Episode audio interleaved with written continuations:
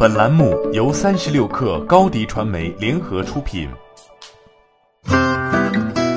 本文来自腾讯科技。二月四号消息，据外媒最新报道称，黑莓移动已经正式公开宣布，TCL 将于二零二零年八月三十一号停售黑莓手机，这意味着一个时代的结束。黑莓移动在公告中称：“我们很遗憾地告诉大家，从二零二零年八月三十一号起，TCL 通信将不再销售黑莓品牌的移动设备。届时，TCL 通信将无权设计、制造或销售任何新的黑莓移动设备。”二零一六年，黑莓移动决定退出手机市场，随后将黑莓品牌授权给 TCL 使用。从当年十二月起，TCL 就拥有了全球设计、销售黑莓品牌手机的权利。随后，TCL 推出了数款全新的黑莓设备，包括 BlackBerry Key、K2、BlackBerry Motion 等，试图将黑莓经典的全键盘设计与 Android 的系统整合到一起。但遗憾的是，这些怀旧的设计似乎不足以让黑莓手机复兴。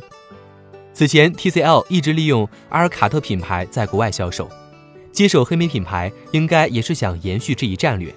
不过，随着 TCL 在 CES 2020上发布了 TCL 十 Pro、TCL 十 L 和 TCL 十五 G 三款手机，正式使用 TCL 品牌进军美国市场，黑莓品牌自然失去了价值。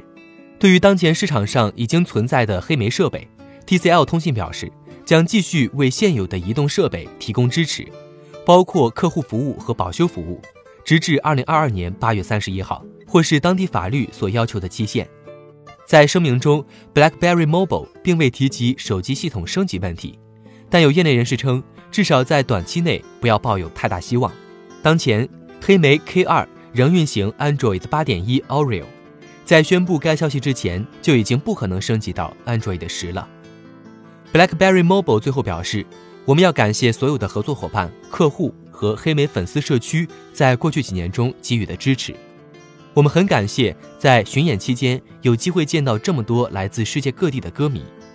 TCL 通信和黑莓有限公司的前景都是光明的，在我们各自前进的道路上，希望大家能继续支持这两家公司。